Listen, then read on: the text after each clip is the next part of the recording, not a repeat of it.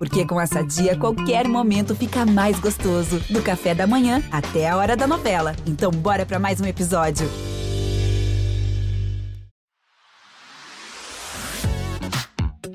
Olá, sejam muito bem-vindas, muito bem-vindos.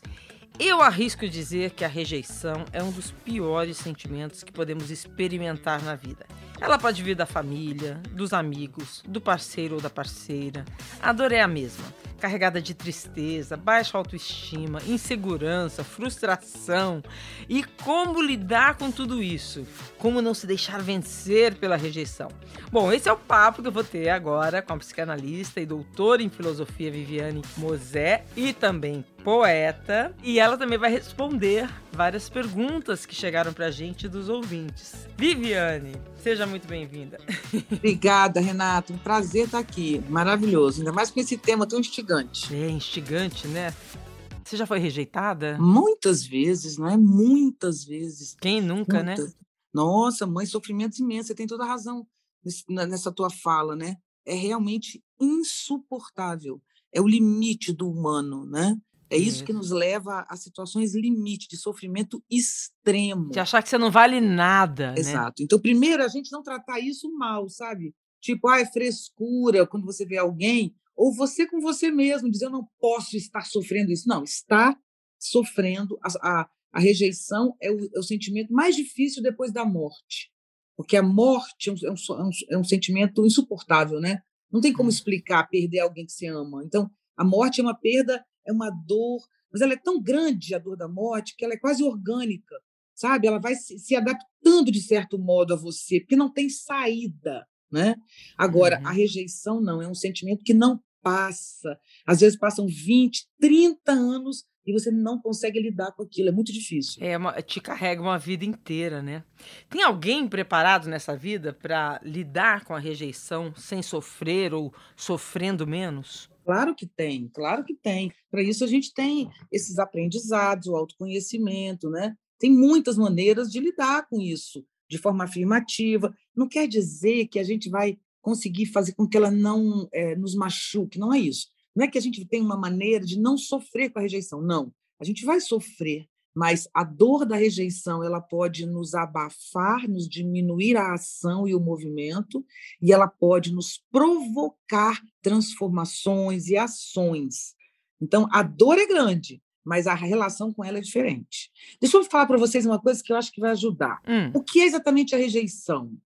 De onde ela vem? Né? O que, que significa isso? Significa o seguinte: nós somos seres absolutamente descontínuos esse, o autor que fala isso chama-se Georges Bataille, é um autor francês. Descontínuo no sentido de que a gente não tem um, um... uma continuidade, nem com pais, nem com filhos. Nós não somos contínuos com os pais, nós somos outras pessoas. Então, por isso é tão difícil a relação com os filhos, porque os filhos são outras pessoas. A junção desse casal que fez essa criança nascer cria um outro ser que não é idêntico a você, pelo contrário, né? exatamente por ser feito de dois. E, e você com seu filho é a mesma coisa. Não é uma relação de continuidade, há uma relação de amor. Ah, mas é quando você não, as pessoas têm essa sensação que deveria ser essa sensação de continuidade? Não, eu acho que no fundo todo mundo no seu coração sabe que não está em continuidade com pais e filhos. A adolescência mostra isso claro. Os conflitos da adolescência mostram, você sente, sofre com a adolescente, você vê que você não está em continuidade. Criança acha que o pai salva de tudo e a mãe, né? É lindo, parece um super-homem, né? Vindo do céu voando. Então a criança tem essa coisa que o pai e a mãe protegem de tudo. Depois você na adolescência vê que não, que seu pai pensa diferente, que tem preconceito porque você é mais jovem, já vive de outra maneira. Então começa a ter esse rompimento. E essa quebra, essa consciência adulta de que a gente não está em, em continuidade, nos gera a maior coisa que temos na vida, que é a busca por continuidade. É a busca por identidade, a gente pode substituir assim, por, por, por identificação com pessoas é, que pensam é, igual. Identificação, e como eu digo continuidade, eu digo o seguinte: é você estar com alguém que entende o que você está falando. Que hum. entende, isso é continuidade, o que eu estou falando. É assim: é você ter alguém que diga assim, nossa, eu sei. Quando a gente está apaixonado, a gente não necessariamente está em continuidade, mas tem a sensação que está. Então, por que a paixão é legal? Porque você olha, parece que você não precisa falar. e a pessoa já está te entendendo. Então, isso é a sensação mais maravilhosa do mundo, é não estar só. É exatamente o oposto da rejeição, porque é o pertencimento. Exatamente. Aí é o tamanho da dor da rejeição. Então, imagina que é sair do, da, da, do abismo que é ser um ser sozinho no mundo, que o adolescente percebe, que o pai e a mãe não vão salvar a vida dele, que as angústias são só dele, que ele é outra pessoa, que tem que cavar o caminho dele.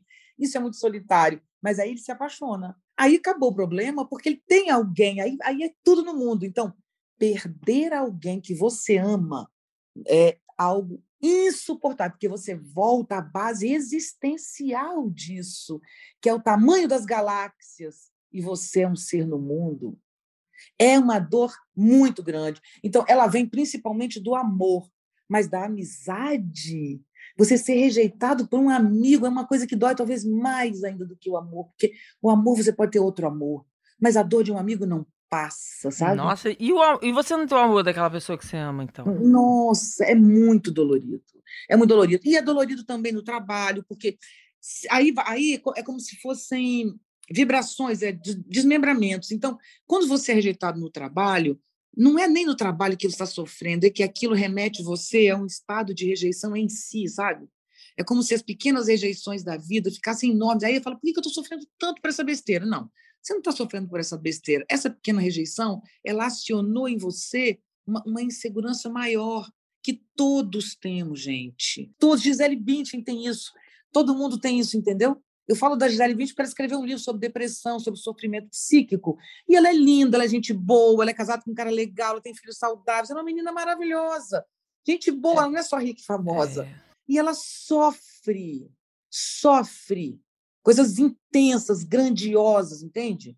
Então, a dor da existência, ela é natural. A questão não é ela, a questão é como lidar com ela, que é o nosso tema. Então, como lidar com ela?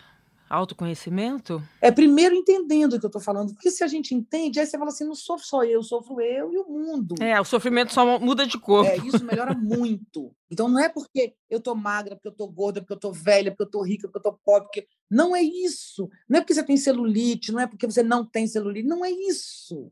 Entende? Se fosse assim, a Gisele Bündchen não sofreria. Então, não é isso. O sofrimento é da vida. Então, e as redes sociais colocaram uma lupa nisso, de aumento, uma lente de aumento nisso? Sim, porque as redes sociais elas são uma experiência nossa que a gente não sabe o que é. A gente de uma hora para outra caiu na internet, na virtualidade, nas redes sociais, né? E tudo é lindo, né? É. Todo mundo é melhor, mais bonito, mais feliz, viaja mais. Imagem, você pode tirar dela celulite e a ruga, no corpo não. Então a gente passou a ter um abismo entre a vida da imagem, que a gente manipula, e a do corpo. Mas tem uma coisa mais grave que é assim, a gente acha que as relações virtuais não são relações. E são. Nós somos hoje pessoas promíscuas. Porque quando você se relaciona com alguém virtualmente, isso é uma relação real. Você diz que tipo de relação? As pessoas que te seguem numa rede social? É, ou amigos virtuais, aquele grupinho que você faz, as pessoas que. Por exemplo, eu tenho 130 mil, 25 mil pessoas no Instagram. Então, ah. essas pessoas dali têm duas mil que me seguem diariamente. 3 mil, 5 mil, que no, todo dia. É como se aquilo ali fosse fazendo um corpo ao meu redor e eu tivesse que dar conta daquilo ali, sabe? Senão eu não posso sobreviver sem aquilo. Isso é muito ruim. E, e o que eu chamo de promíscuo é as, as, a, a, o, o convívio na internet, ele nos contagia e contamina tanto quanto um convívio real. Tipo, você não vai na casa de qualquer pessoa, né? Não vai sair da sua casa, você tem que ir na casa de alguém que você gosta, não é isso, você tem a identidade. Você não vai na casa de qualquer pessoa que te chama, mas você vai na casa virtual de qualquer pessoa. E você sai de lá machucado e ferido. Porque você, porque você não recebeu atenção, porque você Exatamente. não é a pessoa que não te der, você fez um comentário e não foi curtido, porque a pessoa não te seguiu de volta. Por qualquer bobeira. Agora, o problema é que você, se fosse virtual presencial, você iria na casa de três. Mas como é virtual, você vai na casa de 100. E aí você é muito mais rejeitado, porque se expõe muito mais, navega, sabe? Como se fosse natural. Não é. As relações virtuais são reais. é o nosso novo mundo. E tem muita coisa de se comparar com o outro também, o né? tempo todo, o tempo Essa todo. comparação acho que gera uma, coisa terrível, né? Terrível. Então, qual é o nosso desafio? É aprender a lidar com a rede social. Primeiro, eu trabalho muito com educação, até mesmo falei horas sobre isso. Não tem que ter raiva da rede social nem da internet. Ela é maravilhosa, ela é que está salvando nossa vida, não tem nada de errado, é o nosso novo modelo e é por aí. A questão é que atrás de uma tela tem que ter um corpo que sente, não só uma cabeça que pensa. Então, se nós temos corpo, presença, se quando eu estou fazendo a minha comida, eu estou fazendo, se quando eu estou tomando banho, eu estou tomando banho, se eu, se eu existo fisicamente, eu ganho uma possibilidade de avaliar melhor as minhas relações virtuais. Mas a gente parou de viver presencialmente. Então, isso nos tirou essa, esse senso de vida. A gente tem que usar a internet, mas também com moderação, né?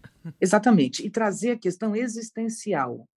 A questão existencial é a civilização é uma bolha que te promete, mas não cumpre, que se sustenta na sua falta para te vender mais produto.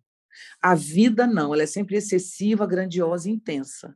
A gente tem que se alimentar de vida e não de civilização, mesmo porque a civilização está desabando em nossa cabeça, para nascer uma outra mais ampla, é o que eu acredito. É uma transição para ampliação de modelos, mas nesse momento a civilização desaba.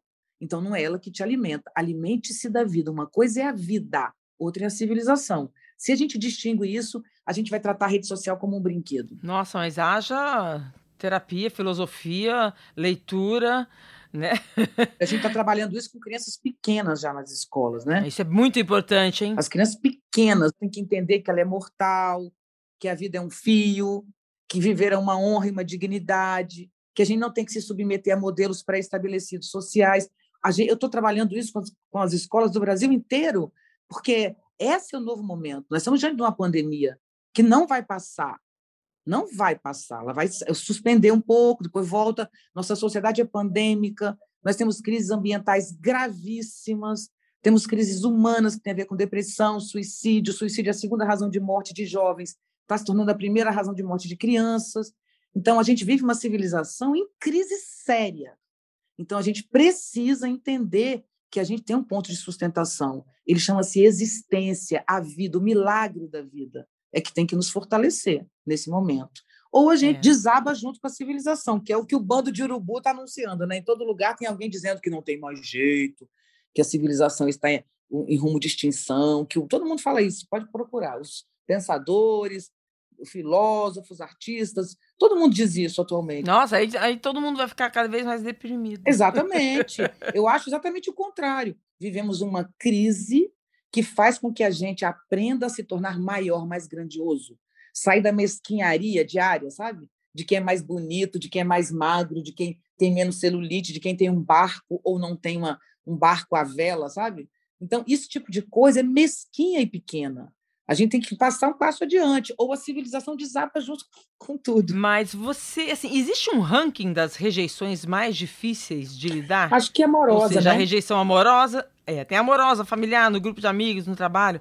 A amorosa é, é a mais difícil. Mas acho que é amorosa. A amorosa, ela é, ela é terrível, porque se você não é rejeitado no amor, você lida bem com as outras rejeições. Porque o amor, uhum. é o que eu estava dizendo antes, o amor, é literalmente, mulher, homem, mulher, mulher, mulher, homem, homem, não importa, mas eu digo, o amor de casal é um amor que nos dá uma complementação que a gente chama de felicidade. Se você olhar bem a palavra felicidade, o único sentido que ela tem é esse. Porque todas as outras imagens da felicidade não são felizes. É por isso que eu uso a Gisele Bündchen como exemplo, né? Ela é linda, ela é, ela é jovem, ela é maravilhosa, ela é poderosa, ela é rica, ela tem filhos saudáveis, ela tem um marido lindo. Então, não é isso que de fato nos fortalece. Mas quando a gente ama, não é isso que dá felicidade. Felicidade é você olhar para o olho de alguém, sentir que ali existe uma comunicação sem, sem interferência, vocês se entendem. É ser rejeitado numa relação amorosa é alguma das coisas mais graves. Eu falei, por exemplo, de suicídio, né? O suicídio de crianças, de adolescentes, principalmente, na grande maioria é causado por uma rejeição amorosa ou por uma questão homossexual ou transexual. Isso é muito forte. Mas que é importante na vida a sensação do amor, sim é. Entendeu? Mesmo não correspondido. O amor não correspondido, ele te dá mais vida do que nenhum amor. Nossa, como é que é isso? É melhor é. você ser rejeitada no amor do que você não amar? Não, é porque quando você é rejeitado, rejeitado é a segunda parte. Primeiro você está amando. E a segunda momento é ser rejeitado, né? Mas o primeiro é amando. Quando você está apaixonado, você cuida melhor do seu corpo, da sua casa, porque você tem a ilusão de que aquilo vai trazer a pessoa. Então, o primeiro, é. o primeiro momento do amor é maravilhoso. Então, eu acredito na minha Sendo correspondida ou não. Sendo correspondido ou não. Então, se, é muito melhor uma pessoa que ama e ama e ama e não é aceita, depois ama de novo, e uma hora dá certo. Ou se não der certo, mas ela está movendo a vida. Essa pessoa, uma hora ou outra, acaba encontrando alguém. Mas quando uma pessoa, por medo de ser rejeitada, evita amar, essa pessoa sai do jogo da vida, porque a vida funciona pela adesão afetiva. É inegável. Nossa, isso é profundo, hein? Isso é profundo. E a gente vai começar, então, as perguntas das nossas ouvintes justamente sobre isso, sobre rejeição no amor. Vamos ouvir a dúvida da Juliana, que vive o fim de um relacionamento com esse sentimento aí de, de rejeição. Olá, pessoal, tudo bem? Meu nome é Juliana, eu tenho 26 anos e a minha dúvida é em relação à rejeição amorosa né? Porque eu estou passando por um, a superação de um término de um relacionamento de quatro anos. E embora eu esteja em terapia, é, esse tópico é recorrente, né? Na minha questão, assim, sobre como lidar melhor com fim de relacionamento, né? Porque eu tô entendendo como uma rejeição, digamos. Então a minha dúvida é em relação a isso, né? Qual o caminho mais indicado, digamos. Eu sei que não é um livro de regras, né? Mas se a especialista tem alguma recomendação, alguma experiência nesse sentido, tá certo? Muito obrigada. Imagina que existe um pote que a gente foi cultuando e cultivando o amor. No caso dela, durante quatro anos. Durante quatro anos, a, a sua interioridade, o seu, depósito, o seu depósito de afeto, transbordava afeto. Durante quatro anos, isso estava cheio. E esse cheio, ele cobre o, o buraco existencial que eu estava dizendo antes, né? porque todos nós sofremos com a vida, a morte, a instabilidade, a doença. Todos nós temos um vazio interno. Necessariamente todos nós temos um vazio interno. Então, quando você está amando, esse vazio, isso, isso fica cheio, cheio. Quando você é abandonado, esse negócio continua cheio. E a pessoa foi embora. Então, o primeiro momento é uma dor muito grande. E a única coisa que você pode fazer no primeiro momento é transformar isso em lágrima. Aí eu vou dizer um trecho de um poema meu. Lágrima é dor derretida, dor endurecida é tumor. Lágrima é raiva derretida, raiva endurecida é tumor. Lágrima é pessoa derretida, pessoa endurecida é tumor. Tempo endurecido é tumor, tempo derretido é poema. Isso significa o seguinte: que a lágrima é uma produção natural do corpo que faz com que água corra dos seus olhos por um afeto. É a materialidade da sua dor escorrendo pelos seus olhos como num rio. Portanto, chorar é fundamental para evitar nódulos na alma e no corpo. Então, não tem como. Então, é a hora de ouvir música, muita música, é hora de dançar, de ir ao teatro, de ir ao cinema, é hora de ver os amigos e é hora de estar com pessoas queridas, com os animais, com as plantas, caminhar na beira do mar e deixar que a sua lágrima saia, porque chama-se inevitável. Ponto. No segundo momento, quando a gente passa por essa coisa mais sofrida, você tem que imaginar que aquilo que está no seu peito cheio, aos poucos, vai esvaziando junto com a sua lágrima. E você não tem que ficar olhando o pote todo dia para saber se ele já está vazio. Ele, aos poucos, numa hora, do nada, você vai olhar para teu peito e não vai sair mais nada de lá. Ele vai estar tá novamente vazio e aberto e limpo, pronto para um outro amor. Porque às vezes a gente ama uma pessoa a vida inteira e nunca passa. Isso, isso é inevitável, porque tem grandes amores, né? Às vezes a gente tem uma, todo mundo tem um grande amor que ficou, mas isso não quer dizer que não possa vir um outro, entende? Se você realmente processa essa dor e deixa que essa água saia sem lutar contra nem a favor dela, dá um pouco de passividade nisso, sabe? Deixa a coisa acontecer, vai limpar e outra pessoa vai habitar. O outro quer na gente um espaço limpo onde ele possa entrar. Ninguém quer entrar num espaço sujo, num poço fedido, cheio de peixe, de, de bicho. Então, se você quer amar de novo, limpa o seu depósito, deixa ele limpo, dá um tempo. Então, o que, que você coloca lá dentro? Ervas cheirosas, perfumes, né? O que, que significa isso? Caminha no ar puro, sabe? Lida com planta, com animal. Procure se, se procure conviver com ambientes saudáveis neste momento. Você está em cura. Quando você está doente, você não sai por aí para qualquer lugar. Uma perda é um processo de recuperação de uma ferida. Então, se protege, se respeita, se cuida, põe a sua ferida para dormir quando ela estiver doendo muito, sabe? Põe a musiquinha para ela, leva ela para passear, até que a sua ferida cura. E alguém vai olhar para você e dizer, gente, que, no caso dela, que mulher madura, que, não sei porquê, mas eu olho para essa menina, eu acho uma pessoa tão. Porque você vai amadurecer com isso. E você vai se tornar uma mulher melhor, mais ampla, maior, mais, mais capaz de lidar. E, de repente, agora vem a pessoa que vai te fazer tão bem você tão nova. Só não fuja disso. Super respondido.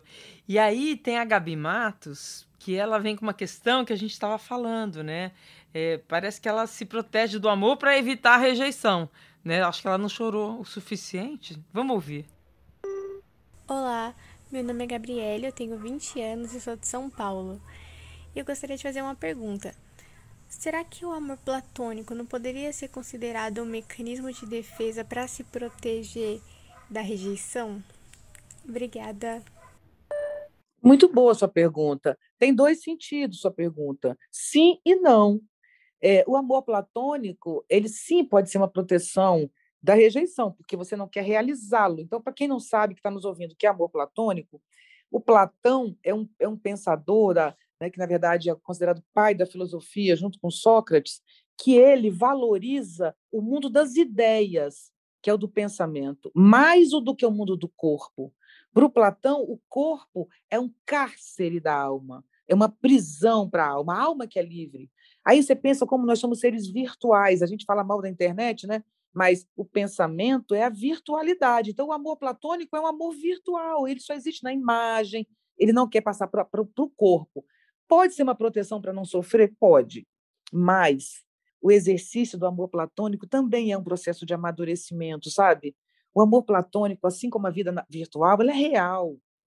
O amor platônico Você é, ama, né? É real. Você está amando, está exercendo isso.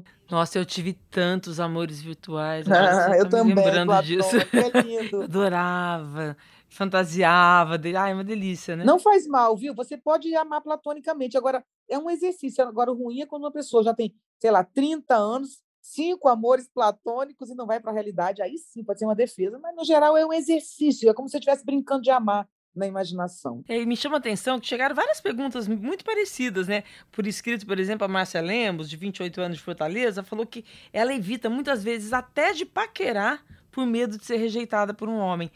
Aí, eu, aí já é uma questão é, de insegurança, né? Poxa, mas que medo é esse de sofrer, amiga? Tão nova, né? Sofrer faz parte da vida, é isso que a gente diz? Nossa, amada, não faça isso com você mesma, não. Quem não é capaz de grandes sofrimentos também não é capaz de grandes alegrias. É uma curva. Quem não se permite grandes sofrimentos não, não tem grandes alegrias. Então, o que significa isso? Significa optar por uma vida medíocre, mediana. Então, uma vida mediana é uma vida sem riscos. Mas quem foi que veio ao mundo para não correr risco se a vida em si é um risco? Se andar, existir, respirar implica em risco. Você pode estar se contaminando de coronavírus, mas você pode estar fazendo uma curva torta, você pode estar pisando errado e tudo isso acabar com a tua vida. Então, estar no mundo é uma experiência de riscos em si. Quando você tenta evitar o sofrimento, é porque você literalmente está enquadrada no que eu chamo de bolha social. É como se a bolha da civilização nos dissesse que é possível evitar o sofrimento. Como? comprando, cuidando do cabelo. Então, a gente passa a vida tentando ser bonita, que é não ter celulite, não ter cabelo, não envelhecer o tempo todo para agradar a um ideal. Mas quem ama não ama o cabelo, o corpo ou a roupa, entende? Você ama um todo. Eu vou dar um exemplo que eu gosto muito de falar que vai ajudar vocês a pensarem. Adoro se, se você é muito bonita ou bonito, você vai ser admirado. Se você é muito inteligente também, muito admirado. Se você é muito rico, você pode ser invejado. Se você é muito poderoso, você pode ser temido. Mas você só é amado quando você é amável. Amável é estar disposto ao amor, disponível. A Aline, que tem uma música maravilhosa que gravou com outras pessoas junto, Qual? é uma música do Erasmo, linda, que ela fala assim: Eu não quero conviver com quem não está aberto ao amor.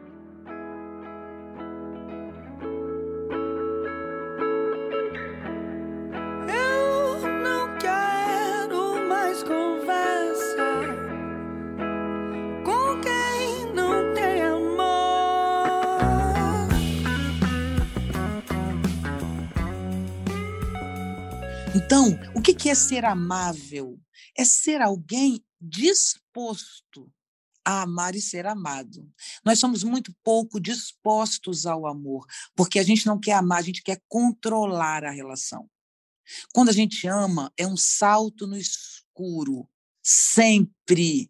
Todo relacionamento que começa é um salto no escuro. Aquilo pode salvar a sua vida e viver a vida inteira com essa pessoa. E esse relacionamento pode te destruir porque relações podem se tornar nefastas também. Então, o relacionamento é o alvo da vida. Nós nascemos para nos relacionar e para sermos sozinhos, porque a gente só se relaciona bem quando aprende a conviver com a gente mesmo. Então, a gente nasceu para se relacionar com a gente mesmo, porque nós somos nós não somos um, nós somos muitos. Então, aprender uhum. a lidar consigo mesmo é um relacionamento e pegar essa, esse, esse monte de gente que eu sou e aprender a fazer com que essa gente que eu sou se relacione com as outras pessoas que também são muitas pessoas. Isso é a grandeza, a glória da existência e também o sofrimento e a dor da existência. Então, aí é o lugar do desafio. Amiga, se você evita paquerar para não sofrer, você está saindo da vida. Esse é um estado que pode levar à depressão. A depressão grave, não essa contemporânea que todo mundo fala que está deprimido. A depressão clínica é uma depressão em que você vê a vida passando lá e você está fora. Você tenta agarrar a vida e não consegue mais, porque ela foi embora e você ficou para trás. Uh, não, tô respirando fundo aqui. Não é? uau, uau. É difícil Deixa eu me recompor aqui. Maravilhoso. Não é? Então Nossa. sofram, por favor. Sofram, agarrados Deixa de música. frescura. Sofra. Sofra, sofra agarrado à música, aos amigos, a uma, a uma boa conversa. Sofra chora. enchendo a casa de gente, fazendo festa. Então, enquanto você faz festa, você chora com os amigos. Então, sofrer não é ficar deitada na cama. Sofra saindo, se divertindo, estando com amigos, sabe? Adorei, adorei. Não, é, faz todo sentido. Bom, e chegaram várias perguntas também aí, Viviane, de rejeição familiar. Sim. Vamos ouvir a pergunta da Ana. Olá, pessoal. Meu nome é Ana e eu tenho 26 anos e sou de São Paulo. Eu queria acrescentar na caixinha uma pergunta. É, tema é sobre rejeição. Eu queria saber quando os pais têm um filho predileto e eles rejeitam o outro.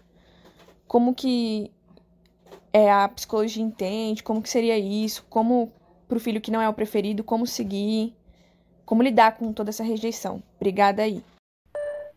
Existe filho predileto, Viviane? Sempre. Sempre. Sempre. E é muito difícil para os pais lidarem com isso. Sempre. Eu, eu atendi em clínica por 25 anos como psicanalista. Quando tem mais de um filho, não é predileto. Para alguns é bem predileto, né? Infelizmente, alguns pais assumem essa predileção e causam danos terríveis para os filhos. Mas é natural que os pais se identifiquem mais com um filho ou outro. Porque um pai uma, e a mãe são pessoas comuns, normais, né?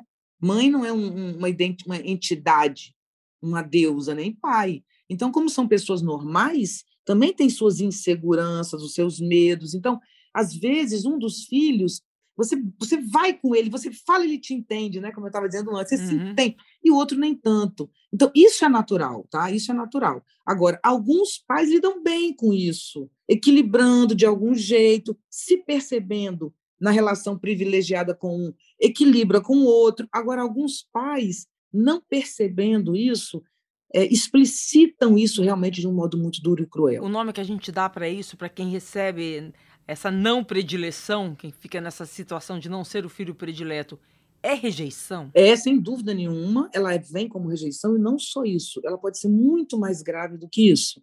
Ela pode ser literalmente uma ação do pai contra o filho. Algumas vezes, pais e filhos entram em disputa. Muitas vezes, uma filha adolescente mexe com o brio da mãe que está envelhecendo. E a mãe, não se, não, não se aceitando envelhecer, entra em conflito com a filha, que é uma jovem que está exatamente no momento de exuberância física. E isso pode levar a problemas graves, e os pais não percebem que estão vivendo aquilo. A mãe não está notando que ela está fazendo aquilo, mas está. A adolescência mexe muito com os pais. Então, é, a relação entre pais e filhos não é como nas novelas. Novela não, novela até mostra isso bem. Não é como nas propagandas de margarina sabe? De uhum. manteiga, que fala a família na mesa. Tomando café da manhã feliz. Exatamente. Não. Por, por exemplo, Renata, ontem discutindo com um grupo sobre educação numa palestra, me perguntaram sobre educação em casa, o que, que eu acho disso, né? Eu digo que eu sou absolutamente contra, radicalmente. Por quê? Porque quando uma criança vai para a escola, ela tem uma chance de denunciar seus pais de algum abuso. Porque muitos filhos sofrem abusos terríveis dos pais não apenas uma rejeição de predileção. Abuso não. emocional, né? Graves, violências graves. Nem todo mundo está pronto para ser mãe e pai. Então, Fingindo, pessoa... é, é, um, é um fingimento de um amor, né? A pessoa até às vezes nem percebe ou sempre percebe esse pai e mãe? Não, às vezes não percebe, porque imagina assim, a pessoa ama o filho, mas ela é uma pessoa desequilibrada. Então ela ama, mas em seu desequilíbrio ela perde a cabeça e ela perde a noção, e ela pode ser muito violenta, não só fisicamente, mas moralmente, com essa criança, com esse adolescente. Então, ela não é nem culpada, você entende? Necessariamente. Às vezes não é nem só adolescente, né? Às vezes leva uma vida toda, né? A vida toda, a vida toda. E isso é destrutivo. Então, lá atrás, você perguntou da hierarquia das rejeições, eu falei, é do amor. Mas, na verdade, se a gente for fundo mesmo, a primeira e pior é a rejeição dos pais. Porque é dali que você imagina que venha todo o amor, né? Mamãe me ama, né? Sim, é ali que você conhece ser amada, né? Pela primeira vez, né? Na vida. Tem que pensar isso. Quem está nos ouvindo que sente rejeição familiar. Os pais, quando rejeitam os filhos, não é que eles não amam, entende? É que eles estão em conflito. Então, às vezes, você é muito difícil para o pai ser pai, para a mãe ser mãe. Então, calma, sabe? Porque não é que ele não goste de você. Tem uma frase muito que as pessoas hoje dizem: não é sobre você, é sobre a sua mãe, é isso? Exatamente, exatamente. É sobre ela. Ela está dizendo, é dela, é da insegurança dela. Então, é o medo dela. Ela não, ela não teve uma adolescência legal, ela não conseguiu certas coisas. Então, ela não consegue, às vezes, não é maldade. Então, não é que você não é legal, é o problema dela, né?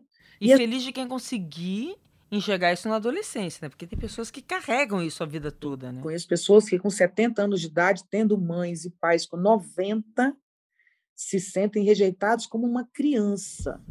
Eu também conheço. Ó, eu quero até colocar a Andressa, ela tem 40 anos e ela fala um pouco disso, das consequências que ela carregou a vida toda por se sentir rejeitada pela mãe. Esse, esse é realmente um tema forte.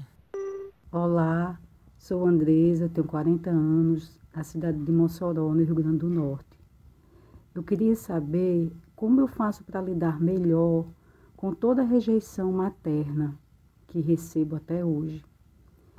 Eu percebi aos 40 que eu não era eu, eu me encolhia para ser o que minha mãe queria que eu fosse, para que ela me amasse, me aceitasse. E hoje, durante a terapia, ao descobrir isso, é que eu estou tentando me conhecer, conhecer quem eu sou. Como eu posso melhorar esse relacionamento? Nossa, uma voz carregada de emoção, né? É, eu vou te responder como se deve. Mate-a. Todo mundo tem que matar os pais, obviamente, conceitualmente, na cabeça, né? Óbvio que eu estou falando de cortar a influência. Para, nós, para, para que uma pessoa torne-se adulta, tem duas bases para ela se tornar adulta. Por exemplo, eu sou uma pessoa adulta ou não sou? Eu sou adulta quando eu aprendo a lidar com as frustrações, não só com rejeições, com frustrações, ou seja, eu sou adulta quando eu entendo que eu não posso tudo. Eu até queria te perguntar, assim, em, em terapias, normalmente é muito comum quando a gente chega é, nesse conflito entre pai e mãe, a gente ouvir assim, olha, você tem que se separar da sua mãe ou se separar do seu pai, é, para você saber o que, que é seu, o que, que é dele, para as duas coisas não se misturarem e você não saber mais quem é você. É mais ou menos isso? É, isso é uma relação saudável mas o caso dela não é saudável. Uma relação saudável é você se distinguir dos seus pais, mas em terapia ou não, você tem que perceber quem é você e quem são seus pais. Isso é uma coisa saudável, que a gente faz natural, deve fazer. Isso cria conflitos com os pais, mas cria aproximações também. É, por exemplo, ah, eu gosto disso, meu pai não gosta. Não, peraí, é ele que não gosta, eu gosto. É Exatamente. É começar no, no, dia a dia a fazer isso, né? Exatamente. Aí você vai se distinguindo. Isso desde a adolescência. Meu filho tem 18, faz 18 agora em março. E eu e ele o tempo todo, porque se parece, não se parece, então ele vai aprendendo com o pai o que, que ele detesta no pai, o que, que ele detesta em mim, o que, que ele gosta de mim. Então, essa é uma coisa natural e bonita. Mas, em algumas situações, como da nossa ouvinte, isso se torna patológico. Quando a imagem do pai ou da mãe é um impedimento para você, que é o caso dela, e ela já percebeu isso em análise, uhum. você precisa matar os pais. Eu estou falando isso, gente, que é um termo técnico. Matar o pai, principalmente, que é o mais forte que a lei, é saudável em psicanálise. É, explica o que é esse matar é, é, ideologicamente, né? É, matar quer dizer eliminar, começar de novo. Quer dizer você ter coragem de nascer no mundo. Porque a nossa ouvinte, eu sei, não é culpa sua, eu não estou te criticando de jeito nenhum, isso faz parte da nossa vida, de todo mundo.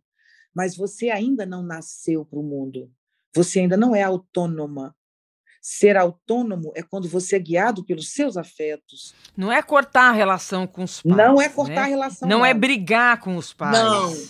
Não é brigar com os pais. Não é cortar a relação com os pais. É você dizer o seguinte: a partir de hoje, eu sou um ser no mundo. Eu sou um ser só. Por isso que eu falei, não estamos em continuidade. A princípio, parece ruim quando você pensa que não está em continuidade com os pais. Nesse caso, é uma delícia. É uma delícia. Uhum. Eu não estou em continuidade com a senhora. Eu te amo como minha mãe, mas me respeite. Coloque-se no teu lugar e eu me coloco no meu. Isso cria relações saudáveis entre pais e filhos. Então, não é mandar a mãe embora, brigar com a mãe, xingar a mãe. Não. É uma morte interna. Eu existo no mundo e ela está lá. Eu não preciso mais dela. Se ela morrer, eu continuo existindo porque eu já sou um ser autônomo. Isso é matar os pais, matar conceitualmente. Mas como conseguir isso depois que aos 40 anos, a vida é, toda? É assim, Renata, pisca o olho, é, é, é, bate o dedo e faz. Não tem tempo, não é rápido. Isso é rápido. Bota é na cabeça você... e vai. Se você é, quiser vencer isso, né? falando né? E segue e acabou o assunto. Não tem blá, blá, blá. Ouve o que eu estou falando, não perca seu tempo. Você tem 40 anos de idade, não perca tempo. Vai ser você. Desde amanhã, agora. Ou seja, não, não vou ser mais a pessoa que minha mãe gostaria que eu fosse. Ser quem eu sou. Exatamente. A senhora não mexe, não, não vai mais interferir em mim. Ou você, como você se refere à tua mãe. No caso, a mãe. Se fosse o pai também, né?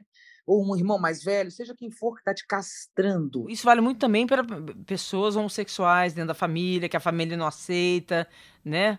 A sua identificação de gênero, né? Os trans. Com certeza absoluta. Eu existo, eu tenho dignidade, eu carrego meu corpo com amor. Eu nasci, um dia vou morrer, eu tenho uma trajetória no mundo da qual eu me honro, sendo eu magra, gorda, pobre, rica, homossexual, transexual, heterossexual, branca, preta ou amarela. Eu tenho direito à vida. O nome disso é dignidade, amor próprio. Então, isso é você. Orgulhe-se de suas escolhas, seja, seja ela qual for. E os seus pais, eles são outra pessoa, viveram em outra época, avaliam você a partir de outros valores. Então, não sofra com isso, apenas afaste-se disso moralmente. O ideal é que filhos não morem com os pais aos 20 anos de idade, já busquem o teu caminho.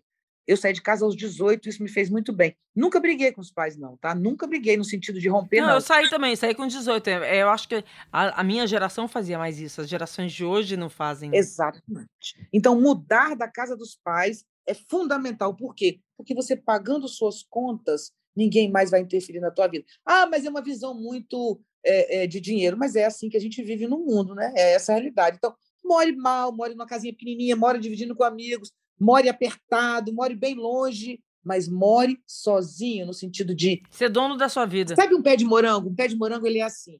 O moranguinho está aqui. Aí ele vai, quando ele já está cheio, eh, já adulto, ele lança um, ten, uma, um tendãozinho, uma coisa, um pendão, e joga. Aí lá na frente, aquilo cai na terra, aí brota outro.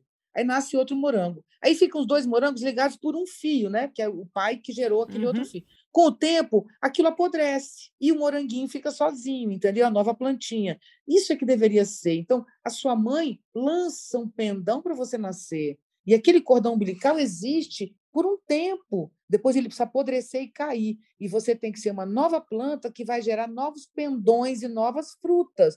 Então, quando a gente está agarrado ao que a mãe pensa, me desculpe, amiga, mas é a falta de coragem sua de enfrentar a sua própria vida. Não é só culpa da sua mãe, é sua.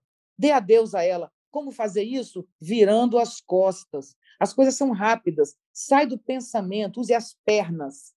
Saia, vá. Entende? É, crie o seu próprio caminho.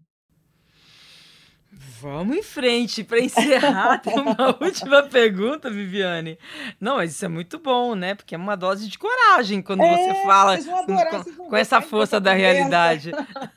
Não, eu já tô aqui, Não saio é? mais forte. Vai sair todo mundo fazendo faxina emocional. Ai, que delícia, adoro faxina emocional. Né? Bom, bom tempo. Tá chegando o carnaval aí, sem carnaval, sem festa, vamos, vamos faxinar. Temos aqui agora uma pergunta de um homem, o Elilson.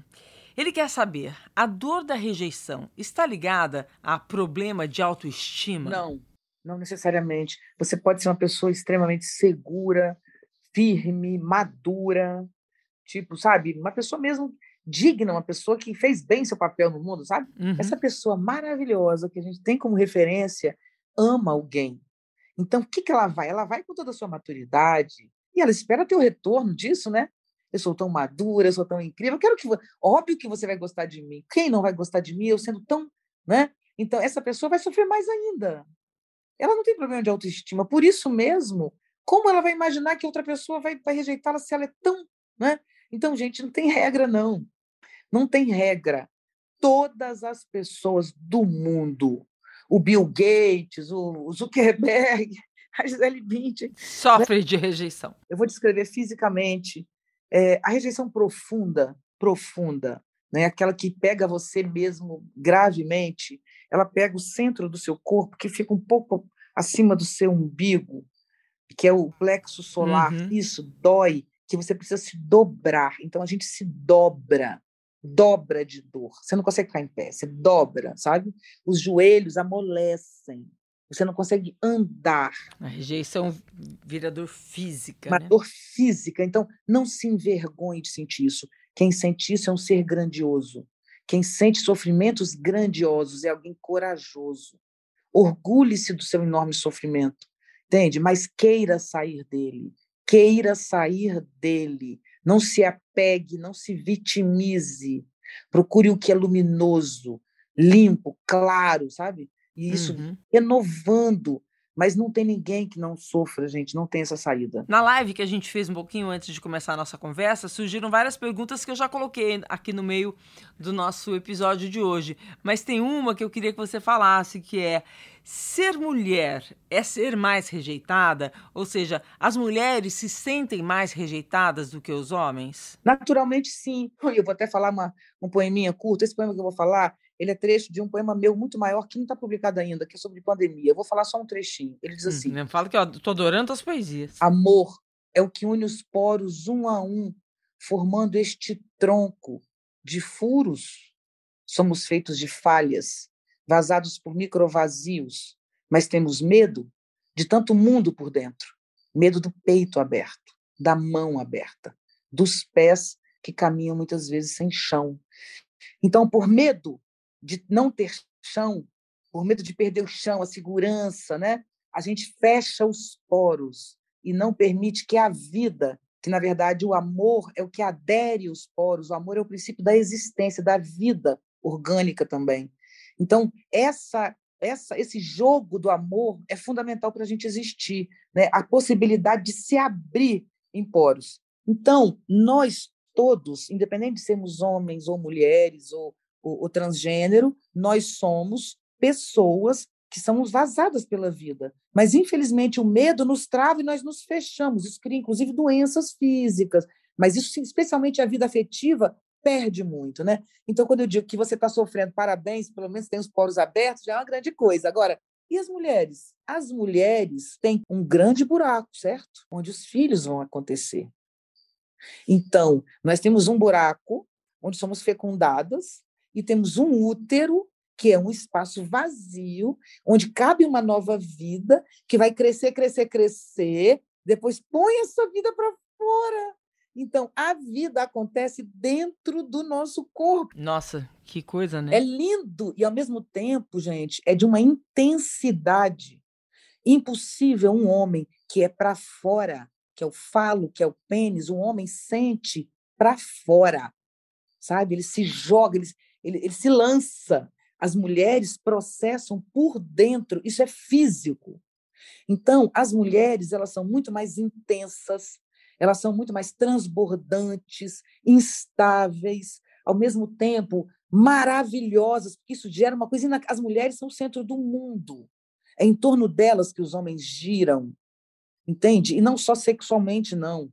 As mulheres são inacreditáveis. E é por isso difícil ser mulher, sabe? É mais simples ser um homem. O homem é um ser mais simples. Agora, qual é o sofrimento do homem? Tem que lidar com mulher. Os heterossexuais, né? Pelo menos. As mulheres sofrem muito, gente. Isso é próprio nosso. Não é que a gente é afetuosa, é amorosa, não é, é isso. É físico e filosófico. É, não é, não é aquele, aquela coisa que é, é ruim para gente, sabe? Dizer, as mulheres sofrem, que são sentimentais. Não é isso. Sentimento, choro, não.